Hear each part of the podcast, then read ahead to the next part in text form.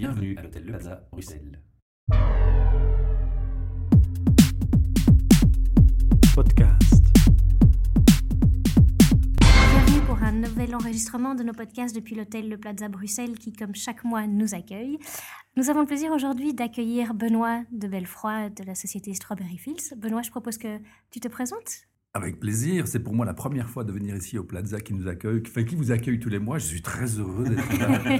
Et pour parler de Strawberry Fields, donc des champs de fraises. Sauf Mais- qu'on s'est déjà vu hein, chez HR Meetup. Ah, on s'est déjà vu chez Amcham. Voilà, on le Il y a plein de bons endroits où se rencontrer aujourd'hui Voilà. à Bruxelles, ceux qui s'intéressent euh, à l'humain en général.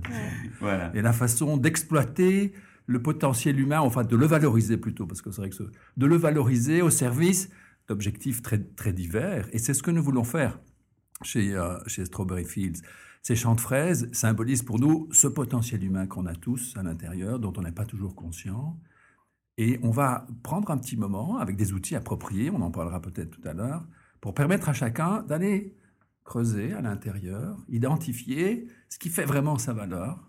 Et c'est en termes de talent, c'est en termes de motivation intrinsèque, c'est en termes de passion, c'est en termes de valeur, euh, bien sûr aussi de compétences euh, et d'expérience, hein, ce qu'on a l'habitude de traiter dans, dans le champ des ressources humaines. Mais au-delà de cela, ce qui va vraiment faire la valeur ajoutée unique d'une personne, et l'exprimer d'une façon qui soit clairement identifiable, non seulement pour la personne elle-même, pour son propre bénéfice, parce que très souvent, euh, on n'a pas été jusqu'à mettre des mots précis sur, sur ce qui nous anime de l'intérieur, sur ce que sont nos talents, plus hein, innés que, que, que des compétences qu'on a pu acquérir dans un parcours professionnel.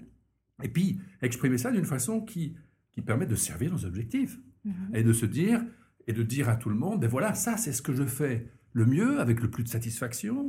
C'est là que je sens que non seulement euh, moi-même je me réalise et donc je peux donner le meilleur de moi-même et, et je peux servir aussi évidemment les objectifs d'une organisation qui va qui va me qui va m'employer ou ou d'un projet quel qu'il soit euh, et des clients vont pouvoir bénéficier de cela ou des investisseurs vont trouver intéressant de de, de venir euh, supporter euh, un projet et lui donner plus d'ampleur.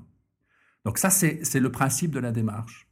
Et donc, il y a plusieurs éléments qui entrent dans cette démarche, euh, avec trois grandes étapes, je dirais. Cette première étape d'identification du potentiel, avec des outils hein, qui s'inspirent principalement des travaux de, de la psychologie positive, Mhm. qui aux États-Unis, depuis un peu plus de dix ans, a, a donné des, des résultats hein, qui sont en train de, de changer beaucoup de choses, je dirais, dans, dans- dans l'idée qu'on se fait de, de, de ce potentiel humain.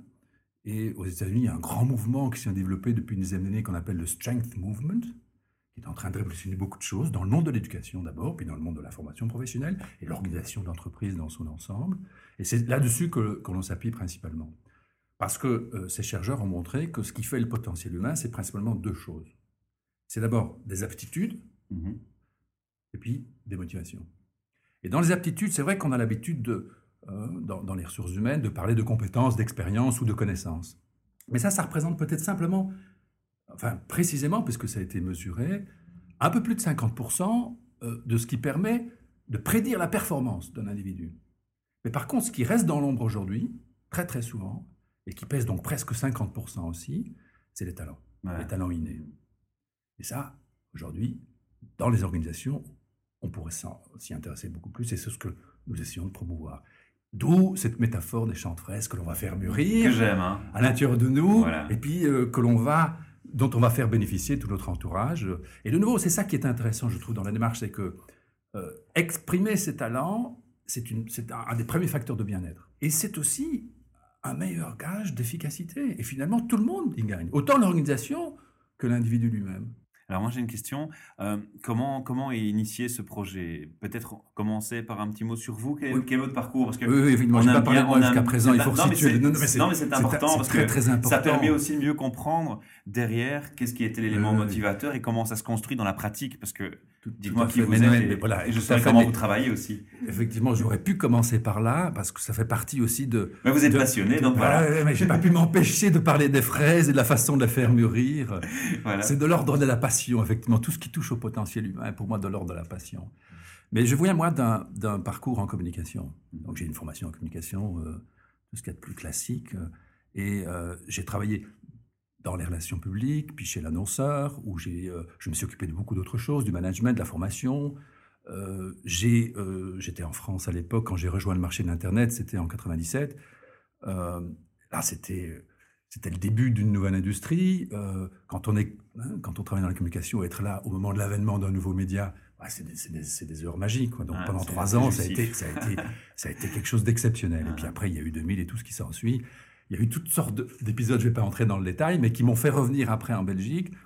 Et toujours dans, ce marché de la communication sur Internet, communication interactive. Et puis, et puis est arrivé 2008.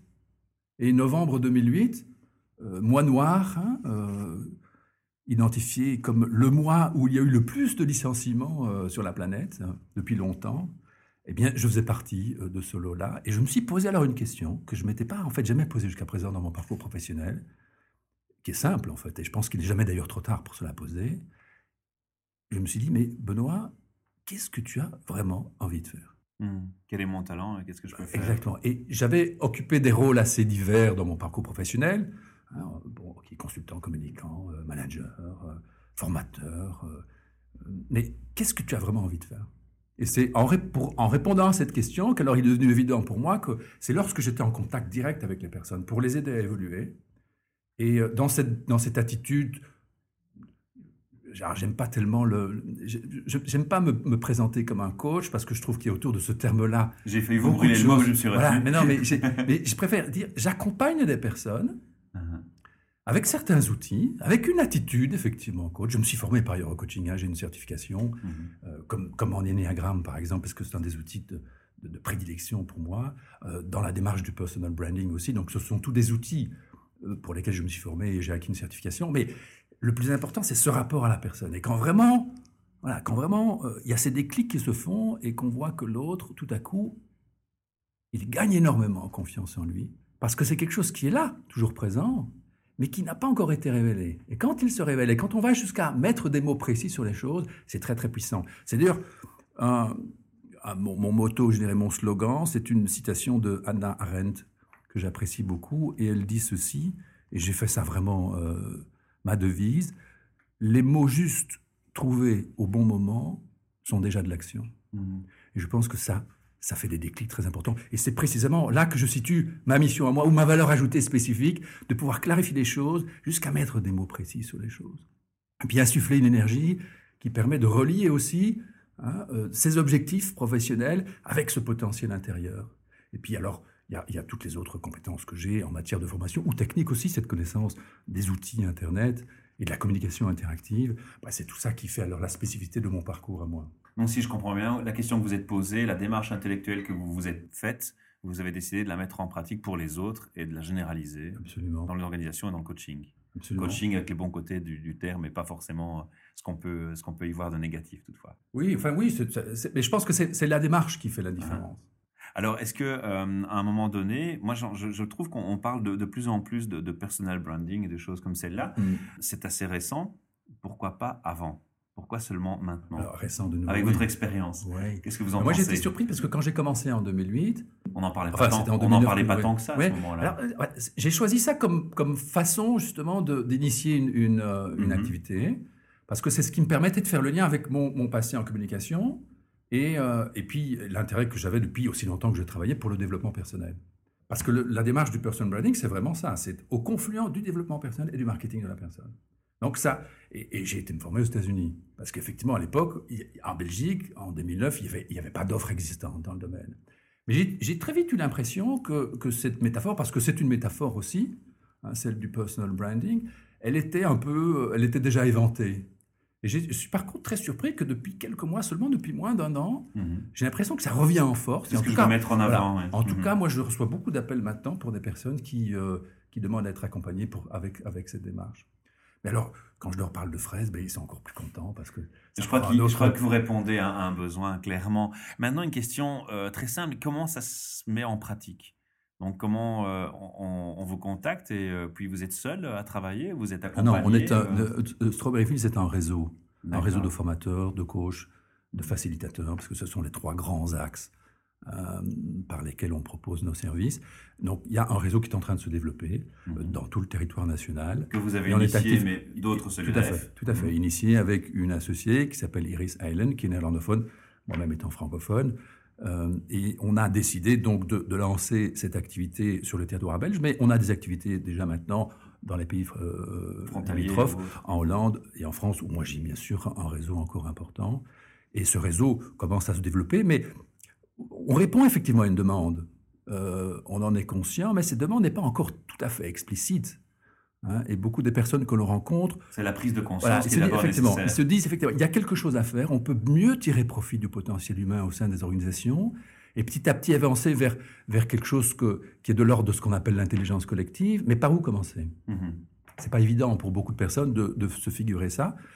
Et, et, là, nous, on propose une démarche très opérationnelle qui a, qui a sélectionné un certain nombre d'outils qui nous paraissent vraiment pertinents. Et ça commence par cela. On dit on va d'abord identifier le potentiel. Alors, on travaille sur les talents principalement pour commencer. Rien que ça, déjà, ça fait des déclics. Mhm. Et puis on dit, OK, on associe ça évidemment avec, avec cette approche hein, plus, plus, plus habituelle, le lien avec nos vraies valeurs, et puis avec les compétences qu'on a acquis par ailleurs. Et alors on a, on a, donc cette image sur nos aptitudes.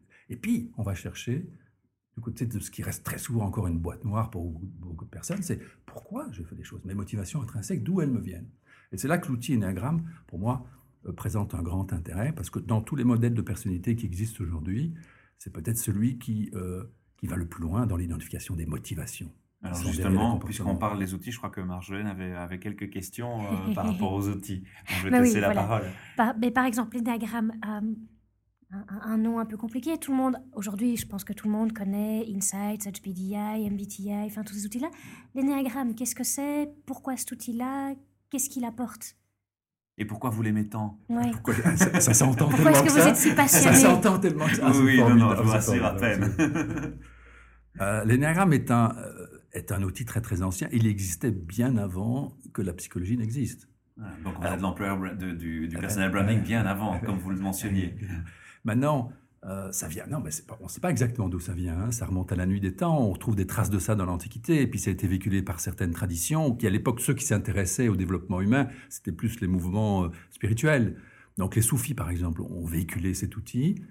Euh, et puis c'est arrivé en Europe. enfin, en tout cas, ça a été remis au goût du jour dans les années 30. Et puis c'est seulement dans les années 70 que des psychologues ont commencé à s'y intéresser. Et c'était plutôt alors en Amérique, en Amérique du Sud d'abord, puis en Amérique du Nord. Et donc, et très vite, très vite, l'outil a pris beaucoup d'ampleur parce qu'ils se sont rendus compte qu'il y avait là quelque chose de très puissant. Mhm. C'est vraiment, moi je, je l'ai défini comme une, une, boussole qui nous donne des indications d'une pertinence, d'une finesse incroyable sur le territoire sur lequel chacun d'entre nous évolue. Et, et c'est vraiment une boussole dont on aurait voulu bénéficier depuis sa plus tendre enfance parce que, parce que ça répond à des questions vraiment fondamentales. Alors, euh, depuis lors, eh bien, l'outil s'est beaucoup développé, euh, beaucoup de recherches ont été faites et beaucoup de littérature, mais comme toujours avec le meilleur et le pire. Et ce que nous avons choisi de faire aujourd'hui, euh, les personnes avec lesquelles nous travaillons sur cet outil, et c'est pour ça que nous avons défini une approche que l'on appelle l'énéagramme positif. C'est d'utiliser avant tout l'énéagramme pour valoriser le potentiel de la personne, mmh. comme outil qui, leur, qui permet à chacun d'identifier ce potentiel. Que la culpabilité ne se détruise pas. Exactement. Et de ne pas rester. positif qui nous construisent. Ceci étant, ne pas rester enfermé aussi dans les schémas de comportement qui ont pu être induits par, hein, par ces motivations intrinsèques qui étaient les nôtres. Ou par le vécu, tout simplement. Ou par le vécu, tout simplement. Et de, de gagner en liberté, de gagner en créativité, de gagner en autonomie. Et ça, pour moi, c'est un outil qui est, qui est le plus approprié à cela. Et aujourd'hui, il est, il est euh, il est plus accessible aussi. Ça, parce il avait un peu cette image d'être un peu, un peu complexe, c'est vrai. Mm-hmm.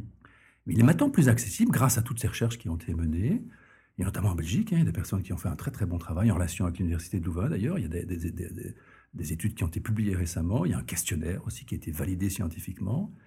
Mais avant tout, avant tout, aujourd'hui, on se rend compte que ben, ceux qui l'utilisent en tirent, en tirent profit. Et certaines entreprises, aujourd'hui, l'utilisent avec, avec, grand, euh, avec grand bénéfice. Mmh.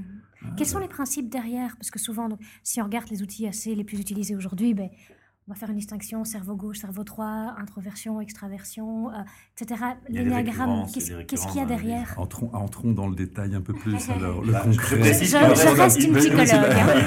Il me reste, malheureusement trois petites minutes, hein, donc dans le détail, mais, mais, pas trop étendu. un des grands principes de, de l'énéagramme, c'est de dire que euh, euh, il y a trois grandes énergies qui nous animent et elles vont trouver un équilibre à l'intérieur de nous. C'est l'énergie instinctive d'abord, celle qu'on sent dans le ventre et qui nous pousse à agir. C'est ensuite l'énergie émotionnelle, on ressent les choses, hein. on, ressent aussi l'atmosphère et on a la capacité de s'y adapter, d'entrer en relation plus facilement avec les autres et leurs besoins. On fait référence aux couches du cerveau, reptilien, etc. Exactement, mais c'est...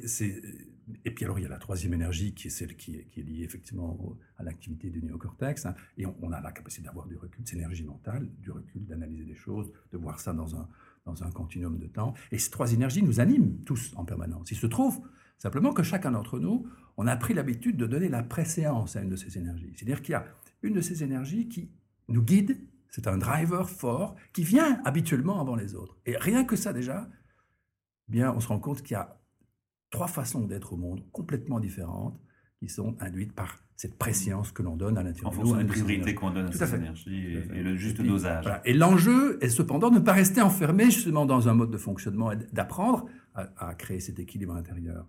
Et, lorsque cet équilibre s'installe, eh bien, euh, on s'en trouve mieux, c'est sûr. On gagne en liberté, ce que je disais tout à l'heure, mais aussi, et ça c'est ma thèse personnelle, lorsque cet équilibre s'installe, alors on ouvre, il permet d'ouvrir beaucoup mieux et plus rapidement la porte de l'intuition, ce dont on parle aussi beaucoup aujourd'hui. Et l'intuition, c'est pas l'instinct. C'est lorsque l'équilibre entre ces trois énergies s'installe. Et alors, on a toutes ces ressources via notre instinct, via nos ressentis émotionnels, mm. via cette capacité d'analyse, hein, lorsque on parvient à prendre suffisamment de recul, eh bien alors l'intuition euh, se manifeste.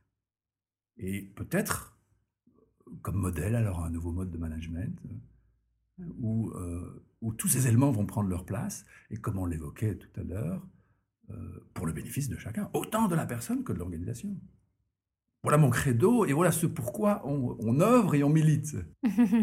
Marjolaine, tu as encore une dernière question avant qu'on clôture tout doucement cette interview parce que malheureusement, on est, on est un peu limité par le temps. On ne veut pas déborder trop. Par contre, on va, on va peut-être donner une URL où on peut euh, visiter un site. Strawberryfields.be. Voilà, tout simplement. Pas de problème. Mon nom euh, euh googlé aussi euh, donnera plein de références. Et puis, pour ceux qui voudraient tester la chose, eh bien, très prochainement, le 1er et 2 juin, le week-end du premier, enfin, le premier week-end de juin, il y a un atelier se fait dans un espace de coworking. Nous avons installé nos bureaux. C'est un autre sujet qui peut-être intéressera euh, les, les, auditeurs, le, concept de coworking et tout ce qui va On a déjà présenté dans un projet précédent avec le podcast High Tech, mais... en tout cas, nous sommes installés à l'espace de coworking qui s'appelle Office Brussels, qui est situé à Boisfort, hmm. et où il se passe plein de choses intéressantes et euh, où aura lieu donc ce, prochain atelier. L'énéagramme, donc c'est sur l'énéagramme, tout à fait. Parfait. Un merci grand merci pour cette passion. Il y a encore tant de choses à dire, mais je vous dis, on, est, on respecte un, certain délai. Euh, je pas dépasser. On est déjà à 18 minutes, on va pas faire 20, sinon ils vont nous haïr, les auditeurs, ils vont plus nous écouter. Merci pour votre patience. merci, beaucoup.